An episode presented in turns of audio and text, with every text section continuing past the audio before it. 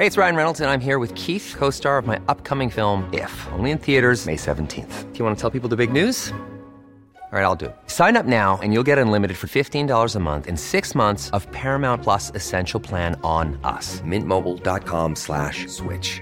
Upfront payment of $45 equivalent to $15 per month. Unlimited over 40 gigabytes per month. Face lower speeds. Videos at 480p. Active Mint customers by 531.24 get six months of Paramount Plus Essential Plan. Auto renews after six months. Offer ends May 31st, 2024. Separate Paramount Plus registration required. Terms and conditions apply if rated PG. Heraldo Radio. La HCL se comparte, se ve y ahora también se escucha. Esto es República H, la información más importante de lo que pasa en el interior de la República, con el punto de vista objetivo, claro y dinámico de Blanca Becerril.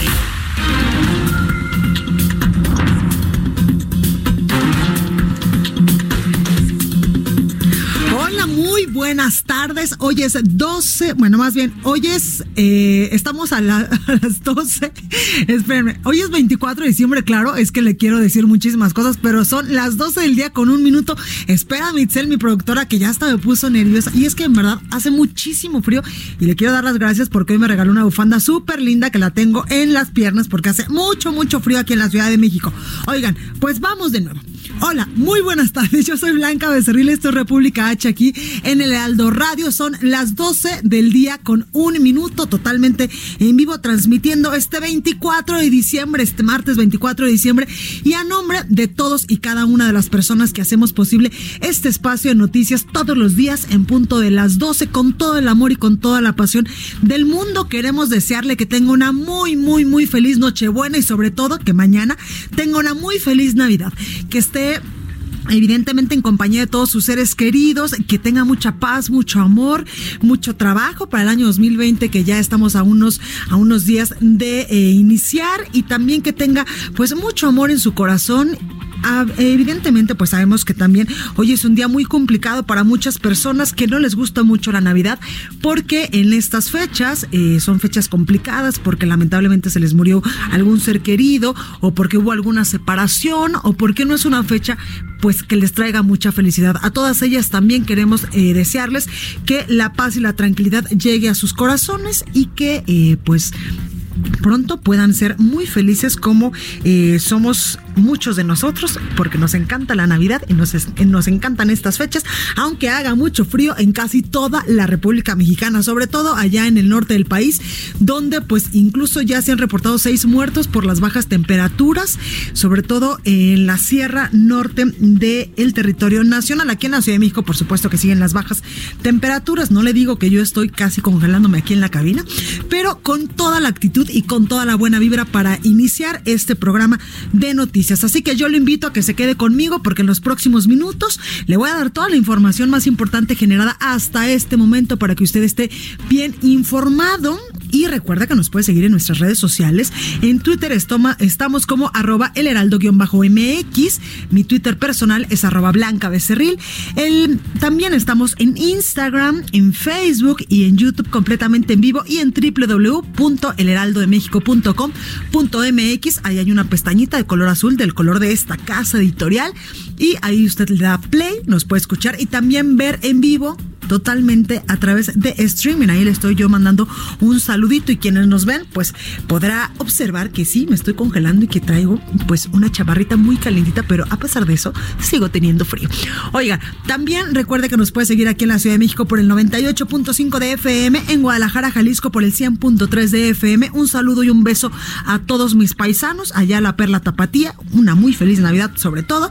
En San Luis Potosí nos escuchamos por el 93.1 de FM, en Tampico por el 92.5, en Reynosa por el 103.3, en Villahermosa, Tabasco, donde ya cumplimos dos meses, nos escuchamos por el 106.3 de FM y en Acapulco, Guerrero por el 92.1 de FM. También un fuerte abrazo y un saludo a todas las personas que están disfrutando de esta playa paradisiaca de nuestra República Mexicana, donde allá sí hace muchísimo calor.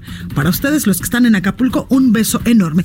Así que yo le invito a que se quede conmigo y vamos a un resumen de noticias y por supuesto que comenzamos.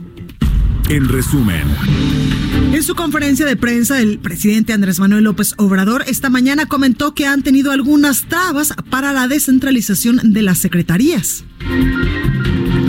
Sin embargo, el presidente afirmó que se está avanzando en el tema, sobre todo con lo relacionado en el sector energético. Escuche. Se está avanzando en... Eh,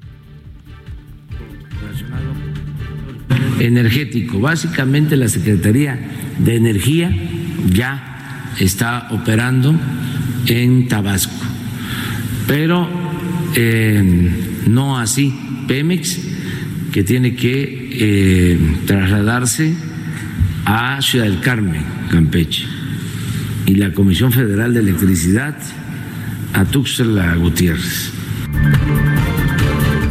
En otros temas, el presidente López Obrador informó que el coronel del ejército que falleció en Guerrero ya fue trasladado a su tierra natal en Tabasco. También aseguró que la familia recibió apoyo por parte de la Secretaría de la Defensa Nacional. Pues fue una situación muy lamentable. Un coronel eh, del ejército, médico, retirado, que trabajaba en el Seguro Social, fue asaltado. Acapulco tengo la información que este, se defendió y lo asesinaron. A Acapulco, son de Tabasco y además de consolarla y de expresarle mi pésame, le dije que iba yo a ver que se le ayudara en otros temas, el presidente López Obrador aseguró que ya aminoró la vigilancia en la Embajada de México en Bolivia. Había demasiada seguridad en el caso de la Embajada de México en Bolivia, hubo un comunicado de la Secretaría de Relaciones Exteriores eh, expresando nuestra inconformidad y eh, tengo ayer, Javier Jiménez Espriu, titular de la Secretaría de Comunicaciones y Transportes, informó que no existe ninguna evidencia de atentado en el peritaje que se realizó para averiguar las causas del accidente aéreo, donde falleció exactamente hace un año la exgobernadora de Puebla, Marta Erika Alonso, y el ex senador Rafael Moreno Valle. Que no fue un atentado, fue con base en, los hallazgos eh, o los no hallazgos se tuvieron ahí. Si, si el dictamen, eh, si el dictamen final planteara que hubo una pieza que no se acomodó bien o que no y que esto pueda haber sido motivo de atentado, será motivo de investigación posterior, no podemos nosotros, este, eh, eh, no hemos, de hecho, no hemos dado ningún dictamen en relación de que no hubo tal cosa o no tal cosa. Juez federal aplazó para enero, enero próximo del 2020, el fallo que definirá si Javier Duarte continúa preso en el reclusorio norte o le concede una medida cautelar distinta a la cárcel, como son la libertad provisional o prisión domiciliaria. Fue detenido el presunto autor material del ataque con ácido a la saxofonista María Elena Ríos, así lo anunció el gobernador de Oaxaca, Alejandro Murat.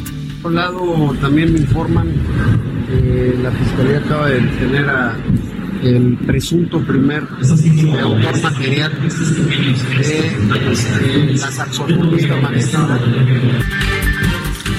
En información internacional, Keiko Fujimori, líder opositora en Perú, afrontará una nueva investigación por el presunto delito de tráfico de influencias vinculado con una gran red de corrupción en la judicatura peruana. El presidente de Brasil, Jair Bolsonaro, fue hospitalizado este lunes por la noche tras caerse en la residencia presidencial, así lo informó su oficina de prensa. La nota del día. Bueno, y vámonos hasta Oaxaca porque ya eh, fue capturado el autor eh, material, lo decía hace unos momentos en este audio el gobernador del estado de Oaxaca, Alejandro Murat, quien eh, pues había sido uno de los de los perpetradores de esta agresión con ácido a la saxofonista María Elena Ríos. Nuestra corresponsal Karina García nos tiene todos los detalles porque el gobernador de Oaxaca, Alejandro Murat, pues ya confirmó la detención del autor material de la agresión con ácido sulfúrico a esta saxofonista. Cari, ¿cómo estás? Buenos días. ¿Qué tal, Blanquita? Buenos días. Efectivamente, comentarte que la Fiscalía General también confirmó la detención de uno de los autores materiales del ataque con ácido sulfúrico en contra de la saxofonista mixteca María Elena Ríos, perpetrado hace más de tres meses. Comentarte que el presunto responsable fue arrestado este lunes 23 de diciembre en la colonia 14 de febrero del municipio de San Andrés Guayapan, a escasos minutos de la capital oaxaqueña. El fiscal Rubén Vasconcelos Méndez especificó que la orden de aprehensión se ejecutó por el delito de tentativa de feminicidio, además de que se realizó un cateo en el lugar que habitaba el presunto responsable en San Francisco Tanibet La Colula en donde localizaron diversos aparatos de comunicación, gorras, camisas y otros eh, otros artículos personales.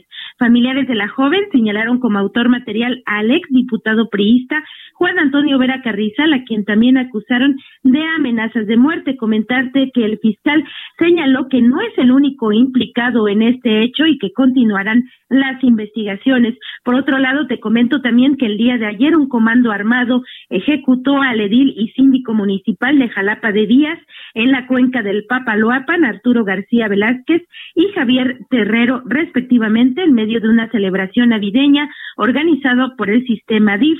En este sentido, también el gobernador del estado, Alejandro Murat Hinojosa, condenó los hechos y aseguró que se realizan las investigaciones para dar con los responsables. El presidente municipal recibió por lo menos siete disparos de arma de fuego, mientras que su síndico al menos doce, de acuerdo a la fiscalía. El presidente fue detenido el pasado 24 de octubre por su presunta responsabilidad de tráfico de armas. Sin embargo, el primero de noviembre quedó absuelto de los cargos. Blanca es el reporte. Pues ahí lo tenemos, Cari. Muchas gracias por esta información. Gracias, buenos días. Buenos días, ahí lo tiene usted. Y en más, eh, vamos ahora hasta Puebla porque en el primer trimestre del próximo año estará concluido ya el informe final del accidente del helicóptero en el que murió la exgobernadora de Puebla, Marta Erika Alonso, y el senador Rafael Moreno Valle, quien también fuera gobernador de la entidad. Así lo informó la Secretaría de Comunicaciones y Transportes, Javier Jiménez Espriu, titular de esta dependencia, dijo que está ya todo el análisis de laboratorio, simplemente falta el documento de redacción del informe final de las causas que estará dentro del primer trimestre del 2020. El secretario también señaló que la comisión de expertos se reunirá el próximo 20 de enero para analizar los peritajes sobre el accidente luego de que concluyó ya la recopilación de las pruebas. Y es que hay que recordar que hoy se cumple ya un año de este lamentable hecho y es que el pasado 24 de diciembre Marta Erika Alonso y Rafael Moreno Valle murieron al desplomar el helicóptero Augusta modelo A 109S, matrícula XA Bon, en el que viajaban sobre la comunidad de San Pedro Tlanenalgo, esto allá en Puebla, tras salir de un eh, helipuerto en la ciudad, en la ciudad poblana. Sobre la investigación del suceso, el secretario mencionó también que lo único que quedó descartado es que se haya tratado de un atentado, ya que no se encontró en el lugar del accidente ninguna huella de algún explosivo o algo semejante. Esta es la información que ha dado a conocer la Secretaría de Comunicaciones y Transportes. Por su parte, el Partido Acción Nacional, el PAN, se dijo ofendido por el informe de la Secretaría de Comunicaciones y Transportes, precisamente este que le acabo de mencionar, sobre el accidente aéreo en el que perdieron la vida hace un año la exgobernadora de Puebla, Marta Erika Alonso, y su, y su esposo, el ex senador Rafael Moreno Valle. El presidente del PAN, Marco Cortés, afirmó que con el informe del secretario de Comunicaciones y Transportes, el gobierno federal se burla y ofende a los deudos de Marta Erika Alonso, Rafael Moreno Valle y de las otras tres personas que fallecieron el pasado 24 de diciembre del 2018 allá en Puebla. Al respecto, el líder panista Marco Cortés dijo que ve esta falta de resultados como un auténtico agravio por parte del gobierno federal, toda vez que se trata de la muerte de dos de sus miembros más destacados. Marco Cortés también agregó que el informe demuestra falta de compromiso con la verdad y genera sospechas sobre las causas de la tragedia, porque cada vez que salen los funcionarios del gobierno, pues no aportan ninguna información nueva sobre este suceso, pues desde el principio se descartó un atentado y hasta el momento pues sigue exactamente igual. A un año de la tragedia, el gobierno ya no tiene pretextos, dice Marco Cortés, ni motivos para no informar con peritajes certeros certificados y científicos sobre las causas que originaron este, este eh, desplome de la aeronave. La sociedad quiere saber qué pasó y si hay responsables de los lamentables hechos, expuso el líder panista Marco Cortés respecto al informe que diera ayer la, el secretario de Comunicaciones y Transportes sobre eh, pues este lamentable hecho que ya cumple hoy exactamente un año. Y vamos precisamente hasta Puebla con nuestro compañero Jesús Lemus, porque allá se realizó ya una misa en eh, memoria de estos, de estas dos personas, de estos dos expanistas de Marta, Marta Erika Alonso y de Rafael Moreno Valle. Adelante, ¿cómo estás? ¿Qué tal? Muy buenas tardes. Buenas tardes a los amigos del auditorio. Y efectivamente, platicarles que miembros del Partido Acción Nacional participaron en una misa en honor de la exgobernadora Marta Erika Alonso Hidalgo y de su esposo, el exmandatario, también, recordemos, coordinador de senadores, Rafael Moreno Valle Rosas, al cumplirse un año del fallecimiento de ambos al desplomarse el helicóptero en que viajaban, junto con un asesor y dos pilotos más. La ceremonia religiosa fue oficiada por el obispo auxiliar de Puebla, Felipe Pozos Lorenzini en el Santuario Guadalupano, en el Seminario de Puebla, en la capital del estado. A la misa solo arribaron los dirigentes nacional y estatal de Acción Nacional, Marco Cortés Mendoza y Genoveva Huerta Villegas. Llama la atención que los principales personajes ligados al exgobernador Rafael Moreno Valle Rosas, los líderes panistas de este grupo denominado el Morenovallismo, no acudieran a esta misa. Solamente precisar que llegaron algunos diputados locales en funciones y también algunos representantes populares. Cabe recordar que el 24 de diciembre, como bien refieres, de 2018, se desplomó el helicóptero en el municipio de Coronango sin que todavía se conozcan las causas de lo que provocaron la caída de este helicóptero. Ya sobre este particular, al culminar la misa aquí en Puebla, el dirigente nacional Marco Cortés hacía un llamado al gobierno federal a que no siga engañando a los mexicanos y que de una vez por todas emite este informe para que se revele las consecuencias y las causas que provocaron la caída de esta aeronave el pasado 24 de diciembre de 2018. Esa sería la información que tenemos desde el estado de Puebla. Oye Jesús, una pregunta. ¿El gobernador poblano Miguel Barbosa ha eh, pues emitido algún pronunciamiento respecto a este lamentable hecho que ya cumple un año hoy? Comentarte que sobre esta pregunta en concreto no se ha emitido ninguna postura oficial. Incluso ayer, en una actividad del gobierno estatal, se les preguntaba a funcionarios cercanos al gobernador Miguel Barbosa Huerta si existiría algún pronunciamiento y se descartaba totalmente. Así que hasta el corte de esta hora no se tiene algún pronunciamiento sobre este particular que me acabas de preguntar. Pues ahí lo tenemos, Jesús. Muchas gracias por esta información. Claro que sí, muy buenas tardes. Buenas tardes. Y vamos con más. Y es que hoy el presidente Andrés Manuel López Obrador realizó su conferencia matutina, como todos los días, aquí en Palacio Nacional. Y habló de un tema importante para su gobierno y también para todos aquellos que trabajan en varias o en muchas o en todas las dependencias del gobierno federal.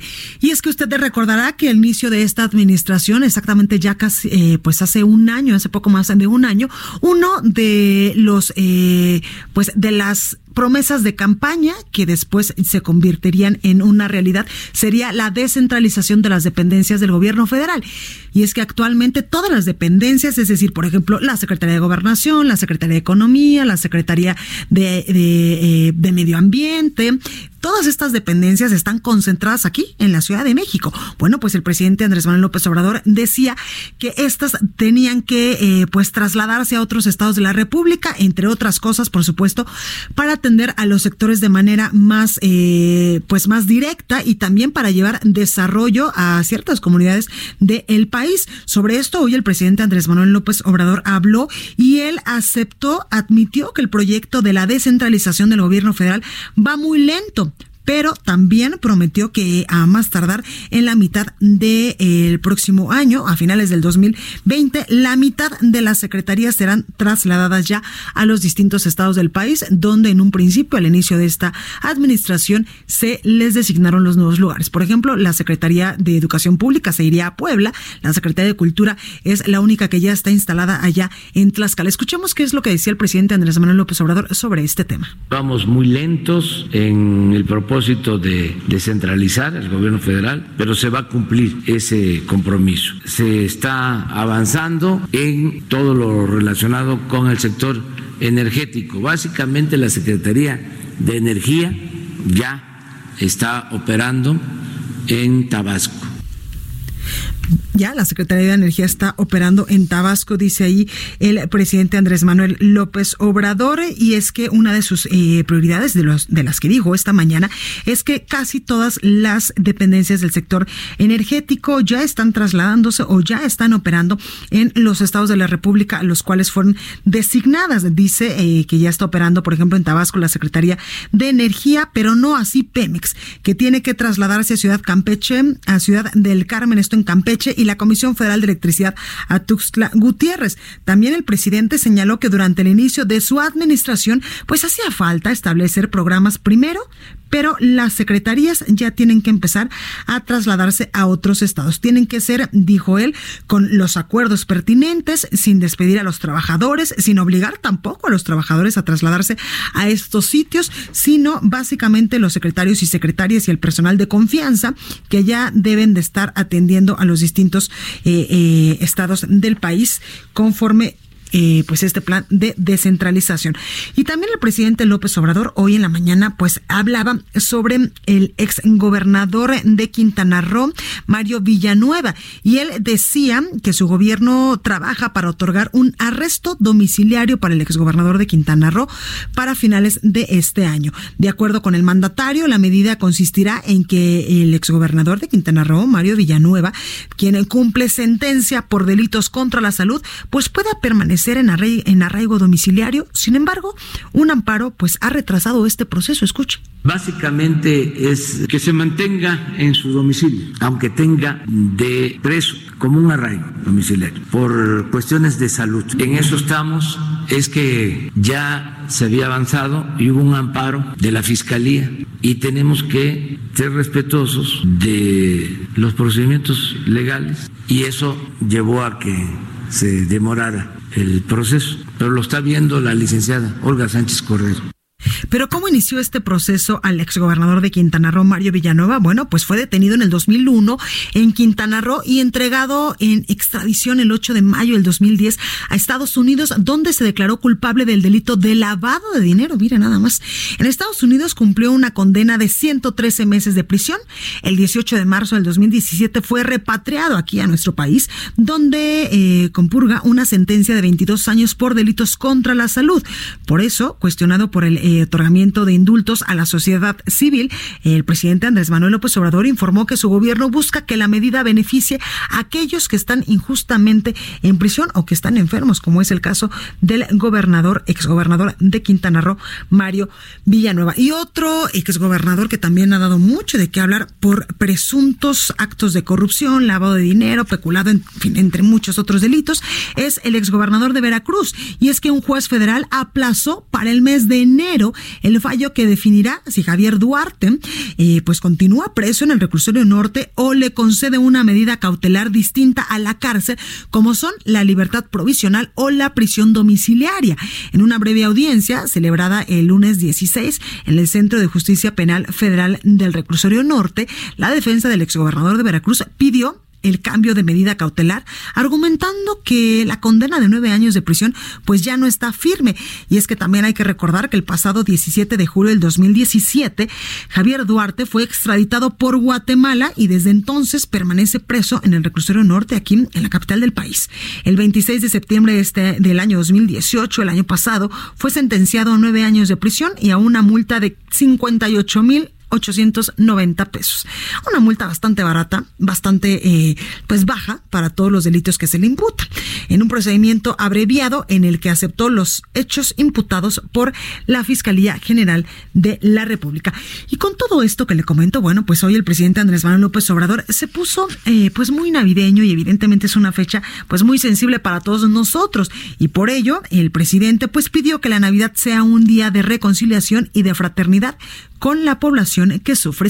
Muchas felicidades a todas, a todos los mexicanos, a todas las familias, a todos los compatriotas que este día por la noche pues eh, sea un día de amor, de conciliación, de encuentro, de reconciliación, que sea pues algo bello, de alegría, de felicidad. Todos les deseamos eso.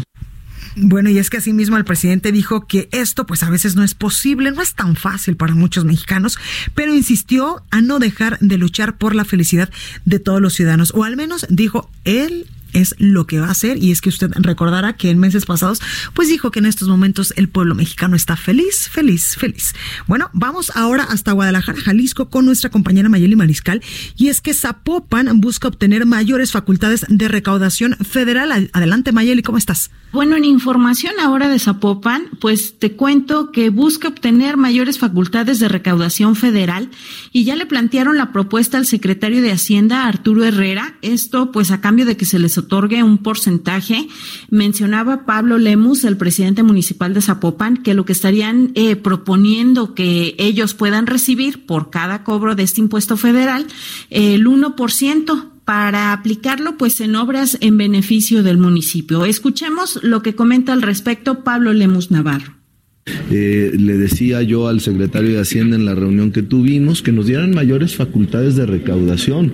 Hay eh, una gran evasión de impuestos federales, como puede ser ISR, como puede ser IVA, y que nosotros podríamos ayudarles a hacer mucho más eficiente esa cobranza. Lo cierto es que sí es necesario pues que se reevalúe esta política de distribución de participaciones federales a los municipios y pues es algo que ya se está analizando por parte del gobierno federal, así lo confirmó durante su visita en el marco de la Feria Internacional del Libro de Guadalajara, la titular de la Secretaría de Economía, Graciela Márquez Colín. Y eh, bueno, aquí esta propuesta que les está planteando Pablo Lemus, habrá que esperar eh, que es lo que determine el gobierno federal y eh, pues si lo aceptan o lo desechan o si proponen algún otro modelo que pueda llegar a beneficiar a los municipios y sobre todo pues que no afecte a los habitantes en estas obras de infraestructura tan necesarias. Esta es la información. Pues perfecto, ahí lo tenemos, Mayeli Mariscal. Gracias por esta información y vamos al sacapuntas del día de hoy. Yo soy Blanca Becerril, este es República H. No se vaya, que yo vuelvo con más. Sacapuntas. Para el inicio de 2020, la prioridad del presidente Andrés Manuel López Obrador serán los indígenas, por lo que retomará las giras de fin de semana a sus comunidades nos cuentan que el objetivo es tener una radiografía clara de las necesidades de estos pueblos originarios. Para que no quede duda, el secretario de Seguridad Alfonso Durazo aseguró que no hay desvanecencias de fondo entre los integrantes del Gabinete de Seguridad. Durante un encuentro con reporteros, el funcionario rechazó que haya conflictos. Incluso dijo que el primer mandatario está al pendiente de la estadística criminal y de la coordinación de los integrantes del gabinete. Continúa escuchando a Blanca Becerril con la información más importante de la República en República H. Regresamos. Escucha la H. Heraldo Radio. Heraldo Radio. La HCL se comparte, se ve y ahora también se escucha.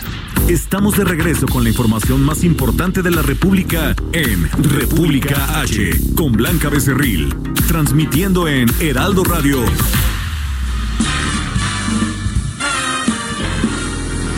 Campanas de metal, canciones del ayer, todo suena Dios quiso nacer. No existe el bien y el mal, el mal se ha vuelto bien. Las penas y alegrías van camino de Belén. Navidad, Navidad, hoy es Navidad. En resumen. Presidente de México, Andrés Manuel López Obrador, informó que se trabaja para otorgar un arresto domiciliario al exgobernador de Quintana Roo, Mario Villanueva, para finales de este año. El Servicio de Administración Tributaria lanzó una convocatoria para participar en el proceso de selección para ingresar a trabajar en aduanas. La Fiscalía General del Estado de Coahuila capturó a dos de los tres presuntos responsables del homicidio de Juan Manuel Villarreal Valdés, director de la promotora para el desarrollo rural en el estado. Un elemento de la Policía Municipal de Piedras Negras fue asesinado a balazos cuando salía de su casa para dirigirse a trabajar. La Fiscalía General del Estado ya abrió una investigación para la localización del autor o los autores del crimen. Alcalde de Cuernavaca, Antonio Villalobos Adán, repartió pollos a seis mil familias de la ciudad para sus cenas de Navidad. El gobierno de la Ciudad de México condonará impuestos de agua y predial a los dueños de inmuebles afectados por la ampliación de la línea 12 del metro y las obras del tren interurbano México-Toluca. Y recuerda que los bancos, que los bancos suspenderán sus operaciones al público este miércoles 25 de diciembre, así lo informó la Asociación de Bancos de México. Los clientes de la banca tienen a su disposición los 365 días del año los servicios de banca por teléfono, banca por internet y una amplia red de cajeros automáticos. Recorrido por el país. Bueno, continuamos con toda la información. Yo soy Blanca Becerril, esto es República H y es que capturan a presuntos responsables del asesinato de funcionarios en Coahuila. Alejandro Montenegro nos tiene todas las, eh, pues toda la información. Alejandro, ¿cómo estás? Adelante. ¿Qué tal, Blanca? Muy buenas tardes. Te saludo con mucho gusto desde Coahuila. Pues sí, eh, hoy muy temprano el gobernador de Coahuila eh, dio a conocer que la Fiscalía General del Estado, bueno, pues ya eh, aprendió a dos de los tres presuntos responsables de este asesinato ocurrido ayer de Juan Manuel Villarreal Valdés, quien se desempeñaba como director de la promotora para el desarrollo rural en Coahuila y además era un reconocido ganadero aquí en la entidad. te comento que de acuerdo con las primeras declaraciones de estas personas que fueron detenidas como presuntas responsables, ellos argumentan que Villarreal Valdés les adeudaba alrededor de 500 mil pesos por la venta de ganado, eh, lo que generó una discusión mientras se trasladaban en el mismo automóvil eh, de Saltillo a Monclova y bueno pues ahí es cuando se da el asesinato presuntamente con armas eh, punzocortantes. Esta es la información que se ha dado a conocer y por supuesto estaremos informando en caso de surgir más sobre este tema, Blanca. Perfecto, Alejandro, gracias por esta comunicación.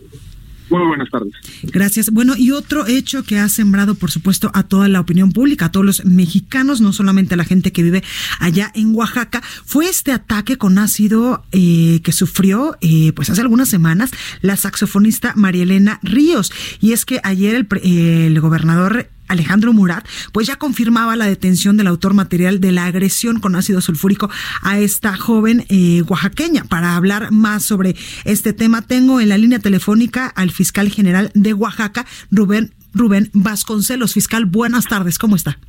Muy buenas tardes. Blanca, es un gusto saludarte. Gracias, fiscal. efectivamente, como dices, Blanca, para nosotros, desde ocurridos los hechos, este caso se tornó una prioridad. Claro.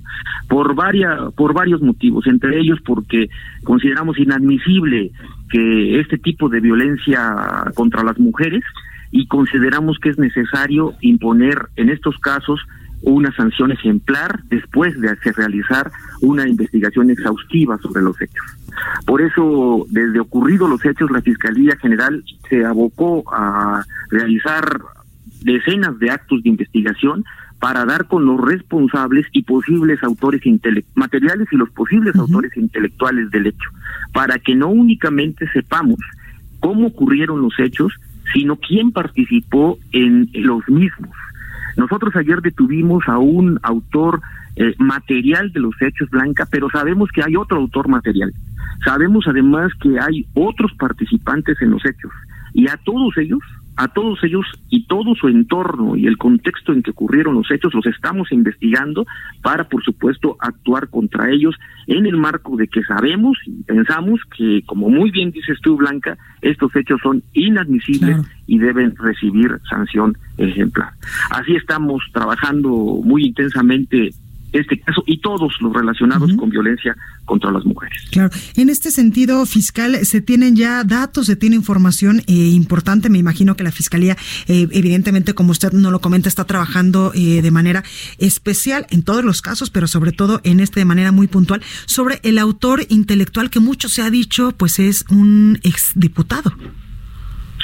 Mira, todas las personas que, que están, que, se han sido señaladas, que han sido, hemos entrevistado mucha gente, tenemos muchos testigos, referencias, personas que nos han dado información, y yo lo que te puedo asegurar, Blanca, es que todas las personas que han sido mencionadas, por un lado, Y segundo, que estamos encontrando datos de investigación de su participación, vamos a actuar contra ellos independientemente de quién sea.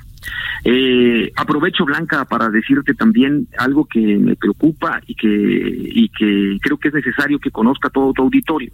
La Fiscalía de Oaxaca actúa de forma técnica como cualquier órgano de procuración de justicia, realizando actos jurídicos ¿no? de investigación que son muy independientes y que no se ven influidos por las cuestiones de orden político. Nosotros hemos dejado atrás, Blanca, y, creo que esto es lo que quiere el pueblo de México y el pueblo de Oaxaca, esta idea de que las, las fiscalías o las procuradurías actuábamos por consigna y que se protegían a ciertas personas. Hoy esto ha acabado realmente en Oaxaca y nosotros no protegemos a nadie, no somos cómplices de nadie y hemos y lo hemos demostrado con hechos porque eh, hemos eh, actuado no nada más contra líderes sociales o autores políticos, pues, presidentes municipales, eh, diputados, etcétera, porque lo que nosotros hacemos no es política, lo que nosotros hacemos es justicia. Entonces, sea quien sea el responsable de estos hechos o los responsables de estos hechos, van a enfrentar el actuar de la Fiscalía General del Estado. Esto es importante decirlo, Blanca, en el contexto de estos hechos. Eh, yo veo que, hay mucha inquietud en torno de esto, y lo entiendo porque pues en el pasado así actuaban las fiscalías y las procuradurías. Creo que estamos en un contexto diferente en el país y te aseguro que estamos en un contexto diferente en Oaxaca que únicamente actuamos eh, autónomamente de forma técnica y dando con los responsables de los hechos, sea quien sea. Fiscal, y es que mucho eh, se ha dado a conocer ya que la hermana de la saxofonista, pues eh, ha dado un ultimátum ya a la fiscalía y ha dicho que si, pues a más tardar, el jueves no dan más información, que ella incluso estaría dando mayores datos a los medios de comunicación y también, pues ha dicho ya en reiteradas ocasiones que el autor intelectual de este ataque hacia su hermana pues es eh, quien ya hemos comentado, a este exdiputado Juan Antonio Vera Carrizal, y que no va a parar hasta verlo tras las rejas. Y nosotros tampoco vamos a parar hasta ver entre las rejas a todos los, participantes en este hecho, Blanca. Eh, a todos, me refiero a los eh, autores materiales, a los intermediarios, a los autores intelectuales. Yo respeto, por supuesto, mucho el parecer de, de, su, de la hermana de María Elena, respeto mucho el parecer de las víctimas. Les he pedido que la fiscalía, eh, les he pedido eh, que, que vean los resultados que la fiscalía está dando y va a dar. Están informados de todos los actos de investigación que estamos realizando. Eh, entiendo que hay mucho dolor y, pues desesperación también para que haya pronto resultados tangibles, los vamos a dar. Repito, esto es una investigación jurídica, una investigación penal que requiere ciertos actos ordenados de investigación para que mañana los casos sean puestos ante los jueces de forma sólida y no haya posibilidad de que un error eh, jurídico o un error en la realización de nuestros trabajos hagan que las personas eh, de ser después de ser puestos a disposición de los jueces, este les otorgan su libertad.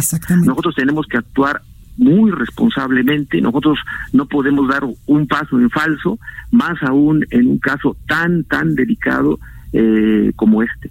Eh, yo quiero asegurarles, lo he hecho así a la familia, le he hecho así al pueblo de Oaxaca que está, ha estado muy atento a esta cuestión de que nosotros vamos a actuar así con mucha responsabilidad.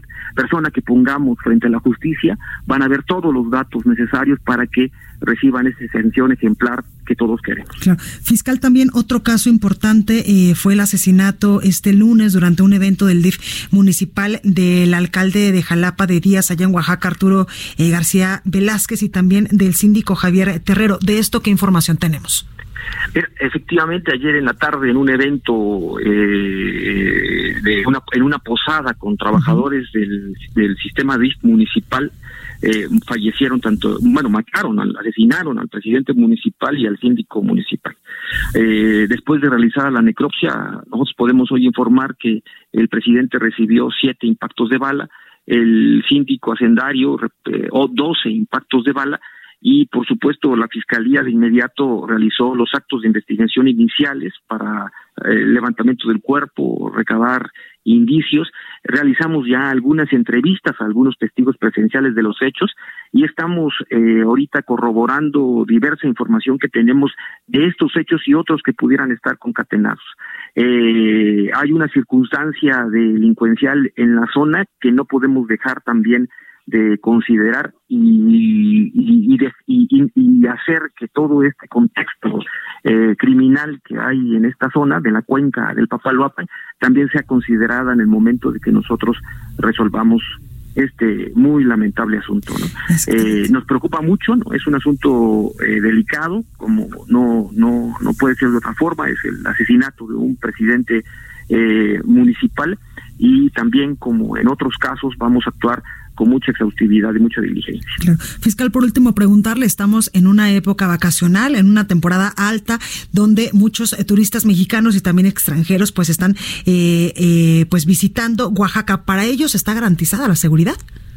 Completamente, Blanca. Eh, no hay, Oaxaca es una es un lugar, como tú sabes, eh, seguro. No, eh, la violencia está focalizada en algunas zonas. ¿no? Por ejemplo, aquí ahí en una región específica de la cuenca, por su cercanía con Veracruz. hay otras manifestaciones de violencia en otros lados, pero también así muy focalizados. Estamos entre los 10 más estados más seguros del país. al contrario de lo que sucede en el país, la tasa de homicidios en Oaxaca ha descendido un poco, mientras que en el país ha aumentado. Eh, tenemos eh, 100% menos de secuestros, por ejemplo, que hace dos años. Es decir, hay un contexto de, eh, a pesar de los hechos de los últimos días, de mucha seguridad en el Estado. Además, tenemos todas las instancias de seguridad del Estado tanto federales, estatales como municipales, mucha coordinación. Hoy contamos con la Guardia Nacional, tenemos una excelente relación de colaboración con el Ejército, con la Marina, eh, una colaboración muy estrecha en los lugares de mayor afluencia turística con las policías municipales. Está garantizado que los turistas que vengan a visitar a Oaxaca y todas sus bellezas van a poder disfrutar con toda seguridad. Pues ahí lo tenemos, eh, fiscal Rubén Vasconcelos, fiscal general de Oaxaca. Gracias por esta comunicación para República H, para el Heraldo Radio. Al contrario, Blanca, yo estoy para servirte. Un, un honor estar con tu auditorio. Gracias, fiscal. Estados. Bueno, pues después de la entrevista que tuvimos con el fiscal de eh, Oaxaca, el fiscal general, vamos ahora con nuestro compañero Antonio Bautista, coeditor de Estados en el Heraldo de México. Antonio, ¿cómo estás? Blanca, ¿qué tal? Muy buenas tardes a ti y a los escuchas de República H en esta víspera de Navidad. Antonio, ¿cómo va el pavo? Te voy a preguntar, que ayer nos ah, presumiste que tú sí sabías cocinar. Ah, no, sí, claro, vamos a hacer eh, bacalao esta noche. Lo vamos a acompañar de unos ricos romeritos y vamos a tener un poco de mezcal en la mesa. No, bueno, danos tu dirección, Antonio. Sí, Oye. aquí los esperamos, claro que sí, claro que sí, esta noche es precisamente para eso, para compartir con los buenos amigos un momento de tranquilidad y de, y de fraternidad, ¿no? Totalmente. Y, fíjate que pues así como en todas las familias hay diversas tradiciones que incluyen la cena, este, el lugar donde se hace e, esta, pues también en, los estados hay diversas formas de celebrar la Navidad, además de las tradicionales posadas, con sus procesiones, con sus piñatas, con sus villancicos, o los nacimientos, que también son parte esencial de, de, esta fecha y que muchas veces forman un, eh, vamos, un, un, un elemento eh, primordial en muchas familias porque se hacen muy grandes, ¿no? elaborados de diferentes materiales, pues también cada entidad tiene sus propias tradiciones para celebrar la Navidad, ¿no? En Oaxaca, hace un momento escuchábamos al, al, fiscal de, de, Oaxaca, pues sí, Oaxaca tiene una tradición muy particular que tiene 122 años de celebrarse y es la Noche de Rábanos. Es una fiesta en la que los hortelanos oaxaqueños realizan diversas figuras con este tubérculo. Este año participaron 60 artesanos en cuatro categorías de rábanos, además de dos en dos categorías en hoja de totomoxtle. El totomoxtle no es más que la hoja de maíz, ¿sí? Esta que misma que usamos para hacer eh, los tamales, pues también se utiliza para hacer figuras en, esta exposición que se hace eh, de, mm, eh, de, los, de los rábanos. Esta, esta tradición se, se lleva a cabo desde la época, vamos, es una herencia de la época prehispánica y empezó a hacerse, la, la más antigua que se tiene registro es desde 1897. Los horticultores empezaron a hacerlo como una manera de vender sus productos en, en el mercado de la vigilia de Navidad que empezaba el 23 de diciembre, ahí en la zona centro de, de Oaxaca. Hoy es el Jardín de la Constitución. Entonces, para atraer a los clientes, hacían figuras con los rábanos y pues poco a poco esto se fue haciendo ya más que más que atraer para a la gente para que comprara los ingredientes de la cena, pues ya muchos empezaron a buscar las figuras para adornar sus mesas en la noche de Navidad y ahora pues ya es una es una exhibición que incluye figuras muy muy elaboradas con, con el rábano. Hoy, por ejemplo, bueno, en esta ocasión hay una figura del acuatlicue enorme en, en la exhibición, muy, muy, muy, muy bien elaborada, y ves parte de las tradiciones que tiene, por ejemplo, Oaxaca, ¿no?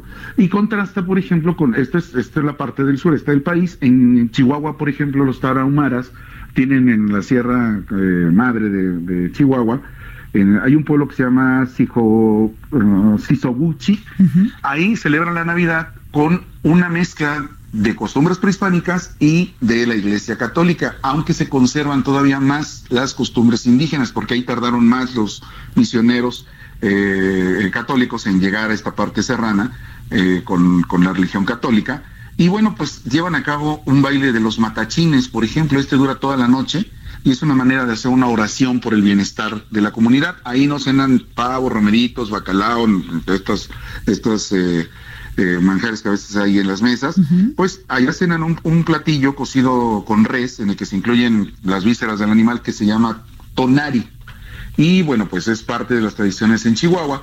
Y bueno, pues otra de las tradiciones en las que algunos hemos participado, sobre todo en nuestra etapa escolar, pues están las pastorelas, ¿no? Y qué mejor ahí que Tepozotlán en el Estado de México, que es donde se llevan a cabo las más antiguas del país. Desde 1963 se celebran en el estado, en este, en este municipio del Estado de México, las pastorelas, unas se montan junto con actores profesionales y pobladores del lugar, se llevan a cabo ahí en eh, la hostería del convento de Tepozotlán, y pues es una, eh, es una tradición ir a ver las pastorelas de Tepozotlán. Y así en varias entidades hay, hay una variedad eh, increíble de tradiciones que pueden disfrutarse en esta Navidad, ¿no? Totalmente de acuerdo. Y como no lo dices, Antonio, por ejemplo, allá en Arandas, Jalisco, de donde son, eh, pues de donde es eh, pues, la familia de mi papá. Lo que no puede faltar en Navidad, además del ponche, de a veces la torta ahogada, el bacalao, el, el eh, pues también el pavo, los romeritos, es la piñata con estos picos, ¿no? La piñata eh, que ahora vemos, por ejemplo, en los centros comerciales o en algunas tiendas que son de diferentes figuras. No, allá lo tradicional es la piñata de los eh, siete picos, de cinco de- o de siete picos, todo depende. Y por supuesto que arrullar al niño Dios cuando van a ser, eh, pues cantarle las mañanitas también. Y lo que nos encantaba cuando éramos niños es prender tu velita, que te diera tu abuelita, eh, pues eh, este librito para pedir posada y unos dentro de la casa y otros eh, pues afuera tratando de entrar.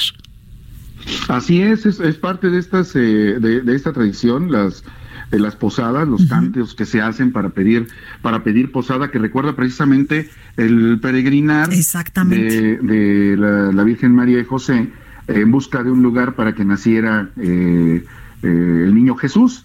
Y bueno, pues va acompañado para los niños con estas colaciones, con estos, estos aguinaldos que se hacen con colación, son parte de las, de las tradiciones. Algunos lugares ya se está como que dejando de practicar, pero pues es esencial mantenerlas porque tienen un significado sobre todo de convivencia, de, de, de fraternidad y de cercanía con la familia, ¿no? Sobre todo de, de agasajar a los pequeños, que pues también están esperando ya ahorita una fecha muy importante para ellos, el 6 de enero. Y también la llegada de Magos. hoy que llega Santa Claus o, Ah, no, o en bueno, algunos sí. sitios del país que no es Santa Claus sino el niñito Dios. Exactamente, sí, es este, es una, es una tradición muy, muy, muy arraigada en, en México, la, la llegada de Santa Claus en, en la noche del 24 de diciembre. Y por más que en algún momento de la historia, eh, en el Heraldo de México se dio cuenta precisamente, se recordó un episodio de la historia de México con el presidente Pascual Ortiz Rubio, que intentó cambiar esta tradición en algún momento y quiso o propuso que en lugar de Santa Claus, para hacerlo más cercano a la, eh, a la cultura mexicana, fuera Quetzalcoatl, Ah, un proyecto que no progresó, solo, solo un 24 de, de diciembre de 1930. Quetzalcoatl repartió juguetes. Ah, no, bueno. Sí, es, una, es, una, es un episodio de la historia de México que ha quedado por ahí. Eh, eh, perdido, pero que este que, que fue iniciativa del presidente Pascual Ortiz Rubio para que Quetzalcóatl sustituyera a Santa Claus, pero pues no, no, no, fue una idea que no, no, progresó. No progresó. Pues ahí lo tenemos, Antonio, en verdad, de todo corazón, que tengas una muy feliz Nochebuena, come muchísimo esas delicias que nos dices que estás eh, pues ya preparando en compañía de toda tu familia, que tengas una muy feliz Navidad y en verdad que ojalá que te hayas portado muy bien para que Santa Claus te traiga algo o el niñito Dios el día de mañana. Pues ojalá y si nos portemos bien y nos cumpla nuestro deseo de traernos nuestra obsequio blanca también para, para ti, para todos los compañeros de producción. Un fuerte abrazo, pasen una noche llena de amor, llena de alegría, de, de mucha, mucha, mucha cercanía con su familia y también así para los radioescuchas de República H. Perfecto, Antonio, muchas gracias. Cuídate mucho. Muchas gracias, un abrazo para todos. Igualmente, bueno, pues hasta aquí este espacio informativo. Yo soy Blanca Becerril, esto fue República H. Yo los espero el día de mañana en punto de las 12 con un resumen de lo mejor que ha tenido este eh, espacio informativo durante estos últimos meses del año, las mejores entrevistas, los mejores, eh, pues las mejor, la mejor información, las mejores eh, colaboraciones, en fin. Pero sobre todo, a nombre de todos y cada uno de las personas que hacemos posible este espacio de noticias, de todo corazón le queremos desear una muy feliz Nochebuena, una muy feliz Navidad, que esté llena de paz, de amor, de tranquilidad y de eh, pues mucha felicidad a nombre, bueno, más bien en compañía de sus seres queridos. En verdad, pásesela muy bien, muy bien, sea muy feliz, coma muy rico, por favor, y no se preocupe por las calorías que ya vendrá el 2020 con un montón de gimnasios y un montón de cosas para poder bajar todo, todas las delicias que nos vamos a comer el día de hoy. Yo le deseo una muy feliz Navidad, le mando un beso enorme, un abrazo enorme y por favor cuídese mucho y sea muy feliz. Esto fue República H, la información más importante de lo que pasa en el interior de la República, con el punto de vista objetivo, claro y dinámico de Blanca Becerril. Continúa escuchando Heraldo Radio, donde la H suena y ahora también se escucha. Una estación de Heraldo Media Group. Heraldo Radio. Planning for your next trip? Elevate your travel style with Quince. Quince has all the jet setting essentials you'll want for your next getaway, like European linen, premium luggage options, buttery soft Italian leather bags, and so much more. And is all priced at 50 to 80% less than similar brands. Plus, Quince only works with factories that use safe and ethical manufacturing practices. Pack your bags with high-quality essentials you'll be wearing for vacations to come with Quince. Go to quince.com slash pack for free shipping and 365-day returns.